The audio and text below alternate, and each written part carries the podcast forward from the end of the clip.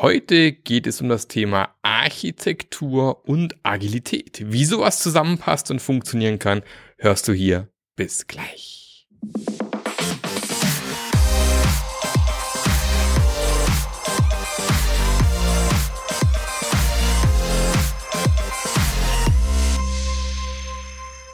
Herzlich willkommen zu einer neuen Episode vom Scrum Master Journey Podcast. Dem Podcast, der dir zeigt, wie du als Scrum Master wirklich wirksam wirst und einen Impact hast in deinem Unternehmen, in deinem Team. Und äh, ich freue mich, dass ich heute mal nicht wieder allein vom Mikrofon stehen muss, sondern ich habe mir heute einen Gast dazu geholt und äh, sage ganz, ganz liebe Grüße in die Schweiz. Hallo Matthias. Hallo Marc. Schön, dass du da bist. Vielleicht äh, kannst du so zwei, drei Sätze mal ein bisschen erzählen, wer du bist, was du machst. Ja, sehr gerne. Also erstmal vielen Dank, dass ich da dabei sein kann. Freut mich sehr. Äh, ja, du hast schon erwähnt, man hört es wahrscheinlich auch an meinem Dialekt äh, aus der Schweiz. Kaum. Äh, ich äh, habe eine eigene Firma, bin selbstständig, äh, Firma Visuell Klar. Und angefangen habe ich so mit der Idee, so in dem Umfeld, im Softwareumfeld, wo ich daheim bin, dass immer schwieriger wird, auch komplexe Systeme zu überblicken, zu sehen, zu begreifen, mit Leuten darüber zu sprechen. Deshalb auch äh, der Name visuell klar.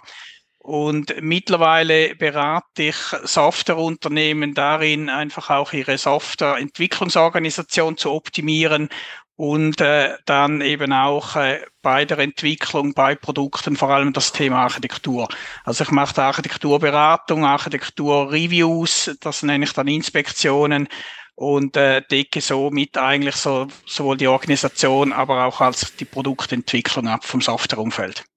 Sehr, sehr spannendes Thema. Vor allem äh, haben wir dann festgestellt, dass sich da ein, ein spannendes Thema daraus ableiten lässt wenn man über äh, agile Teams spricht und Architektur, weil ähm, da gibt da gibt schon, glaube ich, seit bald 20 Jahren, wenn nicht sogar noch lange, immer die heißen Diskussionen, wie ist denn das bei so einem agilen Software-Team? Fangen die einfach an? Verlegen die einfach los, ohne sich irgendwie äh, Gedanken gemacht haben mit der Architektur? Oder sollten die vielleicht besser auch irgendwie äh, mehrere Monate diskutiert haben, wie die Software-Architektur auszusehen hat? Oder äh, Gibt es einen Sprint Null, wurde ganz oft diskutiert, wo man so einen ersten Sprint nimmt, um sich mal Gedanken zu machen. Oder es ist wirklich so hier, wir, wir sind testgetrieben unterwegs. Wir überlegen uns, was wir da, was wir haben möchten, schreiben Tests und Testcases und programmieren einfach drauf los. Wie ist denn dein, dein, deine Sicht auf die, diese Sache? Ja, also das, was du jetzt erwähnt hast, so diese Extremas, oder? Ich meine, man fängt ja einfach an und, und beginnt zu entwickeln und dann so evolutionär entwickelt sich die Architektur. Das habe ich auch erlebt schon. Dann aber auch das andere, dass dann, dass man da irgendwie sehr viel Frontab macht und, und irgendwie lange Architektur-Papers auch erstellt und dann eigentlich so fast nicht in die Entwicklung reinkommt. Es gibt tatsächlich so einen ganzen Range. Und ich sehe das grundsätzlich so, dass, dass man agil das machen sollte, also dass man versuchen sollte, natürlich nicht irgendwie alles schon irgendwie zu definieren und irgendwie äh, sehr große Architekturen zu bauen, aber eben ohne eine Architektur anzubauen, das verhindert dann eben auch eine richtige Agilität, oder? Ich meine, da habe ich jetzt gerade einen Kunden, der hat angefangen zu entwickeln, der hat dann relativ schnell auch mehrere Teams da installiert und die entwickeln jetzt und dann hat man gemerkt, okay, da gibt's ganz viele Dinge, so Infrastruktur, so Plattformthemen, die eigentlich äh, erstellt hätten sein müssen, die irgendwie bekannt sein müssen und die, die man jetzt versucht, irgendwie sehr, sehr mühsam natürlich noch reinzubringen, äh, obwohl die Leute da schon irgendwie das, das Zeugs brauchen und am entwickeln sind. Das macht es natürlich dann sehr, sehr schwierig. Also ich glaube, je nach Situation, je nach System muss man das abwägen, was braucht. Sicher nicht eine gute Idee, ganz ohne Architektur anzufangen. Aber wenn man dann irgendwie monatelang Architektur baut, ohne mal irgendwas umzusetzen, dann muss man sich dann schon auch fragen, ob das der richtige Weg ist. Genau, also so ein Extremfall hatte ich mal auch, das war bei einem, in einem Großkonzern, da saßen dann die, die Systemarchitekten, ich sage immer gerne im Elfenbeinturm und haben dann ein halbes Jahr lang vor sich hin diskutiert, wie das Ding aussehen muss, haben viele Dokumente produziert ähm, und da ging in einem halben Jahr im Prinzip nachher schon äh, mehrere Millionen an Projektkosten drauf für diese Architekturdiskussion, die stattgefunden haben, nur um dann eben später festzustellen, dass davon nur 30 Prozent umgesetzt werden kann. Also ganz, stellt man ganz oft fest, dass Dinge dann doch nicht so funktionieren, wie man sich gedacht hat, dann doch was anders gemacht werden muss. Und dann hast du halt wirklich dann zum Teil wirklich Monate Arbeit reingesteckt in Dinge, die dann wieder wegwirst, ne? Hm. Ja, das, das kenne ich auch, obwohl ich glaube, es ein bisschen ist auch äh, die, die, die Schwierigkeit, dass den Leuten gar nicht so klar ist, was überhaupt Architektur bedeutet. Oder ich meine, häufig ist dann so, dass die Leute da irgendwie alles, was irgendwie grafisch, visuell mit Diagrammen und so gemacht werden kann, dass man das denkt, das sei Architektur, oder? Und das, das ist ja grundsätzlich nicht so. Ich meine, meine meine Definition von Architektur ist einfach so, das ist die Struktur der Software, das System, das dann sicherstellt, dass ich auch die Eigenschaften vom System kriege, die ich, die ich wünsche. Also wenn ich beispielsweise ein sehr performantes System bauen möchte, Performance eine wichtige Anforderung ist, dann muss ich mir natürlich in der Architektur Gedanken dazu machen, wie schaffe ich es, diese Performance sicherzustellen. Und das reicht eben dann nicht, dass ich dann vielleicht irgendwie so High-Level und denke, okay, so die, die Main-Building-Blocks, die sind irgendwie definiert und dann, dann kann ich so eine Architektur bauen. Äh, sondern das kann dann sein, dass ich dann vielleicht bis zu Algorithmik runter muss, um sicherzustellen, dass diese Performance, diese Geschwindigkeit da ist.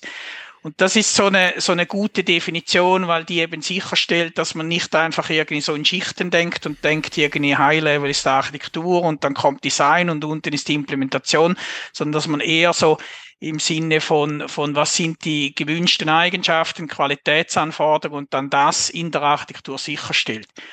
Und das wäre dann für mich auch so eine Definition, um, um wenn, wenn ein System beginnt, dass man eigentlich die Dinge dann auch sicherstellt, dass die vorhanden sind, dass man wirklich so ein System baut, das dann eigentlich erlaubt, dann auch zu wachsen, iterativ und inkrementell vorzugehen, aber trotzdem diese, diese Eigenschaft beispielsweise von dieser Performance oder wenn es dann andere sind, die dann trotzdem halt mitbringt und erlaubt, äh, damit irgendwie weiterzubauen. Das, ich glaube, dann, dann hat man schon sehr viel richtig gemacht, wenn man das schafft. Genau. Was sind aus deiner Sicht so die, die, so die drei fünf Fehler, die du immer wieder siehst, wenn Leute äh, Softwarearchitektur ähm, vielleicht schon definiert haben oder was du siehst, wenn du deine Analyse machst von Softwarearchitektur. Was sind so die, die typischen Dinge, die immer wieder auftauchen, wo du denkst, Kinders, das habe ich jetzt schon zum zehnten Mal gesehen, passiert immer wieder. Das sollte man eigentlich langsam mal im Griff haben. Was sind aus deiner Sicht so die Dinge, die immer wieder auftreten? Ja, was sehr, sehr häufig auftritt, ist einfach, dass man dass man zwar die funktionellen Anforderungen weiß, man weiß, was das System tun soll und man versucht dann eigentlich basierend darauf eine Architektur zu bauen. Oder ich meine, das funktioniert grundsätzlich schon, oder ich kann mir dann überlegen, wie ist die Domäne, dann schneide ich Domäne und versuche dann vielleicht noch irgendwie äh, saubere Module zu machen, die irgendwie so, so an der Domäne angepasst sind. Ich meine, das ist eben aber nur ein kleiner Teil, oder? Weil eben genau solche, solche Dinge wie Skalierbarkeit, Weiterentwicklung, Performance, wie erwähnt, oder eben diese, diese typischen Qualitätsanforderungen, die sind eben sehr wichtig, äh, am Anfang schon zu wissen, sich zu überlegen, was baue ich für ein System, in welche Richtung, was, das sind dann solche Architekturstyles, also ob ich dann eher eine Layer-Architektur oder irgendwie so eine, so eine Plugin-Architektur oder, oder so eine komponentenbasierte Architektur oder vielleicht eventbasiert, das hängt dann davon ab, was am Schluss irgendwie die Ausprägung vom System ist, basierend auf, auf, auf diesen Qualitätsanforderungen.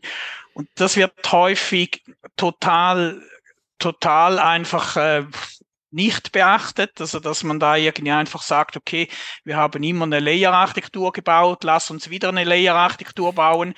Und das geht zwar schon, aber das wäre so, wie wenn man irgendwie versucht, ich, ich vergleiche das immer so, so ein bisschen mit Häusern, wie wenn man versucht, irgendwie ein Hotel so zu bauen, wie man ein Einfamilienhaus baut. Ich meine, das macht auch keinen Sinn, weil ich brauche dann irgendwie mehr Räume, ich brauche dann irgendwie Räume, die vielleicht jedes irgendwie ein Fenster hat und so. Und das sind dann solche Dinge, die, die zwar dann schon sehr weit gehen, aber wo man dann sagt, es wird irgendwie immer schwieriger, da die Anforderungen reinzubringen und irgendwie dieses System wirklich äh, so zu bauen, wie es eigentlich, wie es eigentlich sein sollte. Hm, also ich kann, kann mir gut vorstellen, dass auch ganz häufig gerade in der Webentwicklung da pickt man sich halt einfach mal ein Framework raus, weil es vielleicht gerade äh, gehypt wird und, und, und Leute sagen, boah, das ist genau das, was jetzt gerade überall ge genutzt wird. Vielleicht auch ohne sich über solche Sachen Gedanken zu machen. Heißt, okay, wir nutzen jetzt ab sofort, keine Ahnung, React, weil alle React machen und Facebook macht auch React und das machen wir jetzt auch. Und äh, ist es auch deine Erfahrung so ein bisschen, dass dann oft zu wenig drauf geachtet wird, ob das wirklich passend ist, was man da auswählt? Ja, das ist, das ist ein, ein weiterer Punkt, den ich sehr häufig, häufig antreffe. Ich meine, ich würde es so formulieren, man, vielleicht passt dann das Framework nicht, aber was häufig gemacht wird und was man sich dann erst irgendwie viel später bewusst wird, dass man da eine Komplexität eigentlich ins System reinbringt, die es vielleicht gar nicht braucht, oder wo man mhm. dann irgendwie sagt, okay, ah, mein, das kann irgendwie alles, lass uns das irgendwie nehmen und dann, und dann braucht man gerade so irgendwie 10, 20 Prozent von Funktionalitäten.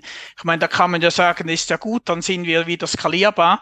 Äh, das, das stimmt auf der einen Seite, auf der anderen Seite ist eben diese Komplexität Funktionalität im System drin, oder? Und die tut halt einfach weh, oder? Bei jeder Änderung muss man da sicherstellen, wenn sich auch die Technologie oder eben das Framework ändert, muss man das auch irgendwie wieder schaffen, das irgendwie nachzunehmen. Das, das ist, äh, das ist sehr, sehr schwierig, oder? Auch da, auch da aus meiner Sicht sehr, sehr wichtig, halt auch ganz bewusst solche Technologie- oder Framework-Entscheide zu tun, äh, sich zu überlegen, was braucht man, was ist irgendwie die sinnvollste Variante und dann vielleicht auch äh, mal einen Prototyp machen mit, mit ein, zwei Kandidaten und dann irgendwie entscheiden, was, was ist die richtige, die richtige Vorgehensweise. Ja. ja. Das andere, was ich, was ich schon oft gesehen habe, vor allem auch in größeren Firmen, nenne ich immer die, die, die, die Flugzeugträger-Metapher, sage ich dazu immer gerne, dass man überlegt, ja, wir wollen ja irgendwie äh, schon am besten gleich ein Framework bauen, wo ich dann zukünftig dann noch fünf andere Produkte drauf bauen kann. Und dann fängt man an, hier sich wahnsinnige Architekturen und, und, und Plattformen auszudenken. Und dann kommt das erste Produkt um die Ecke und soll auf diesem Flugzeugträger quasi landen. Und dann stellt man fest, oh, da fehlen noch zehn Meter die brauche ich aber ganz unbedingt. Und diesen Hubschrauberlandeplatz auf der anderen Seite, der sieht zwar schick aus, aber keine Ahnung, brauche ich überhaupt gar nicht. Total unnötig, was er da gebaut hat. Und keine Ahnung, die Mannschaftskabinen für 5000 Mann sind eigentlich auch nicht sinnvoll, weil die Applikation irgendwie nur auf dem Rechner genutzt wird und niemals 5000 Leute zugreifen werden, keine Ahnung. Und dann baut man sich immer so riesen Dinger auf, riesen Frameworks oder, oder wo man sagt, die möchte man gerne wiederverwenden für ganz, ganz viele Produkte. Und äh, am Ende spendet man unglaublich viel Zeit, ohne nachher dann wirklich sinnvoll das Ding nutzen zu können. Ja. Ja, ja, das, das habe ich auch schon erlebt. Allerdings ist das eher die Seltenheit. Also meist äh, habe ich eher die Themen, äh, wo dann die Leute halt einfach in den Projekten einfach genau das projektspezifisch irgendwie tun und dann irgendwie hoffen, vielleicht beim zweiten System oder beim zweiten Projekt da irgendwie äh, Dinge wiederverwenden zu können, was dann eben nicht funktioniert. Äh, aber jetzt in dem Zusammenhang, was du da gesagt hast mit dem Flugzeugträger, da gibt's ja, gibt's ja diesen Begriff Minimal Viable Platform. Und das finde ich eigentlich noch einen, einen schönen Begriff oder einfach auch da irgendwie sich zu überlegen. Ich meine, Plattformgedanke, Frameworks, das ist sicher sinnvoll, weil das hilft. Das sind viele Dinge, die man irgendwie generell lösen kann, wo man sich einfach grundsätzlich Gedanken machen kann, die dann äh, von, von so einem Applikationsentwicklungsteam vielleicht verwendet werden können. Aber da muss man tatsächlich aufpassen, dass man da irgendwie nicht, äh, nicht überbordet und da irgendwie Dinge baut, die am Schluss gar nicht gebraucht werden. Also da braucht es dann halt auch eben, und das finde ich noch, noch schön, weil ich beide Themen mache, weil dann organisatorisch braucht es dann eben diese Abstimmung mit diesen unterschiedlichen Teams. Wir arbeiten die zusammen, wie stellen die sicher, dass eben die Plattform dann äh, wirklich auch genutzt werden kann von den Applikationsteams und, und ich meine, das spielt dann irgendwie so die Verbindung Architektur, äh, also technische Architektur versus eben auch Organisationsarchitektur sehr, sehr schön zusammen und das, das muss man dann schon beachten, genau. Ja, das ist aus meiner Sicht. Aber die, die andere Sache, mein Objektorientierung hin oder her, ähm, wie, wie ist es aus deiner Sicht mit Wiederverwendbarkeit? Ist es, ist es nicht tatsächlich irgendwie so eine, so ein Wunschdenken, was man schon immer irgendwie schon lange hat und objektorientiert heißt ja, wir können alles irgendwie wiederverwenden und dann können wir hier was wiederverwenden. Aber wie oft können wir tatsächlich Dinge echt so bauen, dass wir es wieder, wiederverwenden können? Oder ist es nicht eher so eine Sache, wo man sagt, naja, lass uns hier Microservices Services bauen, jeder löst das Problem für sich, so wie es am besten funktioniert. Und vergiss mal hier Dinge zu bauen, die nachher von fünf Parteien genutzt werden, wo man dann ganz viel Abstimmung braucht. Was ist aus deiner Sicht der bessere Weg? Ja, also ich habe grundsätzlich schon gute Erfahrungen damit gemacht, auch Frameworks, Plattformen zu, zu bauen oder gesehen, wie die gebaut wurden, wo man dann wirklich echt viel äh, viel Aufwand sparen konnte. Oder? Und ich meine, das funktioniert aber natürlich nur dann, wenn du wirklich auch so eine, so eine Plattformentwicklung hast, also im Sinn von, dass du, also es heißt dann ja so, so diese Product Lines, oder dass du wirklich sagst, okay, wir machen eigentlich immer die gleiche Art von, von Systemen, die gleiche Art von Projekten, gleiche Art von Software. Und dann lohnt es sich natürlich da, da auch, sich zu überlegen, was kann man da in eine Plattform investieren. Wenn, wenn du aber irgendwie in einem Softwareunternehmen bist, wo individual Softwareentwicklung machst, dann macht das einfach äh, sehr wenig Sinn, oder? Ich meine, da kann man vielleicht auch so eine ganze, je nach Technologie, kann man sich schon überlegen, auch so eine dünne Schicht vielleicht als Plattform äh, zu machen. Aber ich, ich bin eigentlich mittlerweile eher so unterwegs, dass ich dann eben nicht von, von reusable Components oder Klassen oder was auch immer Libraries äh, äh, spreche, sondern ich verwende dann den Begriff Core Asset, also das, das einfach noch ein bisschen verallgemeinert, weil für mich ist auch wiederverwendbar vielleicht ein Testplan oder ein Testkonzept, dass man mal einmal irgendwie sauber aufsetzen kann und wo man sagen kann, okay, da gibt's viele Dinge, die sind immer gleich, aber ein paar projektspezifisch und da kann man eben auch diese Wiederverwendung, sollte man eben ein bisschen ausdehnen und nicht immer nur auf Softwarekomponenten, sondern eben eigentlich so, so wirklich sich überlegen, was sind so Assets, die ich eigentlich wieder, wieder verwenden kann, oder?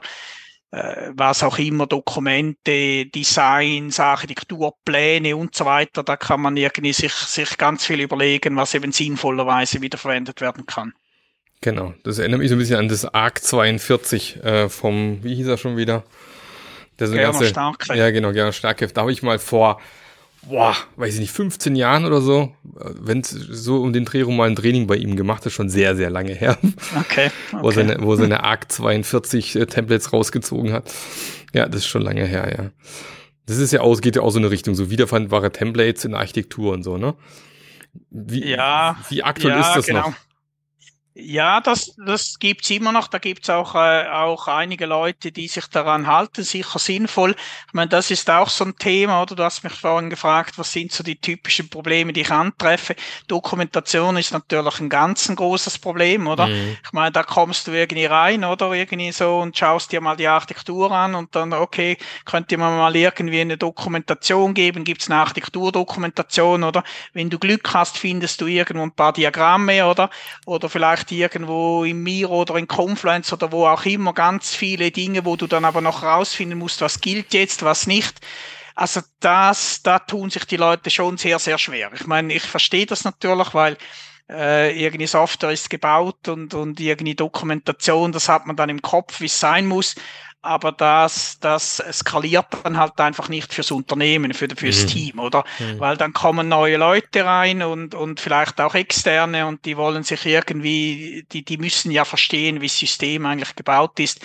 Und da sollte man sich schon überlegen, da so eine minimale äh, Dokumentation zu machen. Und ARC 42 ist, wäre dann auch so ein Template, das eigentlich da mit vernünftigem Aufwand auch mal ausgefüllt werden kann und dann hat man mal so eine Architekturbeschreibung, oder? Ja. Was machst du in so einem Fall? Ich meine, wenn es du gerufen wirst, äh, hier Architektur bewerten bitte, und du findest nahezu keine Dokumentation, wie ist dann dein Vorgehen? Wie kriegst du dann raus, wie die Architektur dann tatsächlich ist? Ja, das ist der, das ist ja mittlerweile bei mir so ein Product as Service, also so, so ein bisschen standardisiertes Vorgehen, wie ich das mache. Äh, wie gesagt, am Anfang frage ich dann nach, welche Dokumente gibt's, oder? Dann, dann, dann schaue ich mir die mal durch. Meistens nicht so viel, also ich nehme mir da äh, meistens sehr viel Zeit, die brauche ich dann gar nicht, weil eben gar nicht so viel irgendwie zu lesen ist. Aber dann, äh, dann mache ich das mit Interviews, also dass ich dann tatsächlich mit den relevanten Leuten da halt ein Flipchart, ein Whiteboard hinstehe, sehe, äh, die mir Zeugs zeigen, dann meist auch noch relativ schnell wieder in Code, schau mal hier, so, so ist das zusammengebaut, oder? Und ich versuche dann mit den Leuten da rauszufinden, ah, was sind so die, die Building Blocks, wie sind die Abhängigkeiten, äh, was gibt's da für Schnittstellen und so kriegt man dann eigentlich relativ schnell eigentlich so, so, eine, so einen Überblick über das System, oder? Und, und es ist ja dann auch so, oder? Gemäß meiner Definition von Architektur ist es ja dann auch nicht so, dass ich irgendwie jede Codestelle da irgendwie mal äh, mal anschauen muss, sondern es sind dann tatsächlich eben so diese, diese Hauptentscheidungen. Also äh, wie, wie wurde das System aufgeteilt, wo gibt es Schnittstellen, wo sind vielleicht Dinge, die sehr, sehr kritisch sind. Äh, und die schaue ich mir dann natürlich genauer an oder lasse mir irgendwie genauer halt dann erklären und dann findet man relativ schnell raus, ob das alles Sinn macht oder ob es da noch Dinge gibt, die man vielleicht etwas äh, nochmals hinterfragen sollte. Mhm. Sehr gut. Jetzt gibt's natürlich auch immer wieder äh, Scrum Master und ich befürworte es eigentlich auch sehr, die vielleicht nicht aus der Informatik kommen, die selber nicht programmiert haben, aber trotzdem so ein Surfer-Team begleiten und ähm, ohne vielleicht jetzt einen wahnsinnigen IT-Background zu haben. Trotzdem, klar, ich finde es immer sinnvoll, wenn man sich zumindest ein bisschen mit der Thematik auseinandersetzt. Aber was könnte man so einem Scrum Master an die Hand geben, woran er vielleicht auch so ein bisschen schon sehen kann oder welche Fragen er stellen kann, äh, seinem Team gegenüber, um sicherzustellen, dass solche Sachen richtig gemacht werden? aus deiner Sicht? Mhm. Das ist ja eine gute Frage und ich habe das ein bisschen in einem anderen Kontext, habe ich das äh, bei einem Kunden beantwortet. Da war die Situation so, da hat ein Kunde äh, zwei Softwarelieferanten, also zwei externe Softwarelieferanten hat er, um ein System zu bauen, oder? Und der Kunde hatte dann so, so die Vorstellung, oder ich, ich verstehe ja nichts von Software. Äh, ich meine, dafür habe ich ja mir auch Profis irgendwie engagiert, habe, mhm. das war zwei Firmen. Und ich muss so Thema Architektur, das wissen die ja sicher selber. Und, und das war dann aber tatsächlich so, dass man da in dieser Architekturinspektion rausgefunden hat, dass eigentlich das System nicht äh, so gebaut wurde, äh, wie das angedacht war, eben bezüglich Skalierbarkeit, bezüglich Wiederverwendung in weiteren Projekten und so. Und und das ist so für mich so der Level, wo du eigentlich auch als, als nicht Softwareentwickler oder, oder nicht äh, mit, mit IT-Background, aber trotzdem irgendwie da mitsprechen solltest und musst, dass du dir das auch erklären lässt, weil ich bin der Meinung, eine Architektur musst du eigentlich jemandem erklären können, auch wenn er nicht irgendwie Informatik studiert hat, weil das sind so tatsächlich so die wichtigsten Dinge, wo sind, wo sind, äh, welche Verantwortlichkeiten sind in welchen Komponenten und so, so ganz High Level. Und da sage ich den Leuten immer auch, und ich habe das auch schon Scrum Master gesagt, lass doch da nicht abschrecken, wenn die Leute sagen, ah, das verstehst du nicht, ist alles zu kompliziert. Dann musst du sagen, okay, du musst mir ja nur die Architektur erklären, das muss ja einfach sein. Es gibt auch so Leute, die sagen, Architektur musst du jemandem äh, erklären können, wenn du irgendwie mit ihm eine Liftfahrt machst. Das, aber das, oder, oder über, übers Telefon, ohne dass du irgendwie das zeichnen kannst. Ich meine, ich finde das, bin da grundsätzlich auch der Meinung. Das sollte relativ einfach sein, das sollte erklärbar sein. Und dann kannst du eben auch als Scrum Master da ein bisschen mit, mit äh, sprechen, kannst du irgendwie fragen, okay, wo soll ich da dran, in welcher Komponente sind andere Komponenten auch involviert. Ich glaube, auf dem Level sollte das möglich sein und da sollten eben auch Softwareentwickler aus meiner Sicht eben auch entsprechende Dokumentationen auf dem, auf der Flugebene haben und dann macht es viel, viel einfacher. Genau, erklär's mir, als ob ich äh, fünf Jahre alt wäre oder so, ne? Das ist äh, so, so in der Art, okay. ja. Vielleicht nicht ganz so krass, aber ähm, ich, ich werde auch nie vergessen, wie ich mal äh, Anfang meines Berufslebens eine Präsentation vorbereitet habe fürs Management und dann kam mein Chef rein und meinte, naja, halbier mal deine, deine ganzen Bildchen, die du auf der Folie hast, mal mindestens um zwei das ist viel zu komplex, das muss noch einfacher aussehen. So ist es, glaube ich, auch mit Softwarearchitektur. Ja, das darf, muss gar nicht komplex aussehen, um es verstehen zu können. Ja, genau. So sehe ich genau. das auch.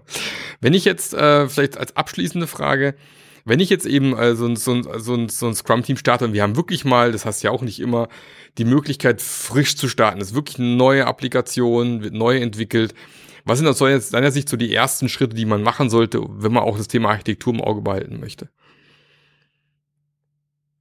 Ja, aber du musst natürlich als erstes musst du dir einen Überblick verschaffen, was das System tun soll. Also im Sinn von natürlich die funktionellen Anforderungen, oder die musst du, du die musst da irgendwie so eine gewisse äh, Komplettheit haben. Man muss nicht alles wissen, aber man muss, oder man spricht dann so von diesen Essential Requirements. Also du musst irgendwie eine Idee haben, in welche Richtung entwickelt sich das System, was sind so Funktionalitäten, die vielleicht noch kommen, was sind eben auch solche Qualitätsanforderungen, eben wollen wir eine Plattform bauen, braucht es irgendeine Kompatibilität, braucht es irgendeinen Austausch, Datenaustausch, was auch immer. Das sind solche Dinge, die ja die Architektur beeinflussen und die ganz explizit mal zu sammeln und auch mit Stakeholdern vielleicht zusammenzusitzen und sagen, okay, was denkt ihr, was das System, wie das irgendwie vielleicht in zwei, drei, vier, fünf Jahren aussieht, in welche Richtung könnt ihr euch das vorstellen? Weil das sind genau die Dinge, die du eben wissen solltest, wenn du so, ein, so eine Struktur von so einem Software-System aufbaust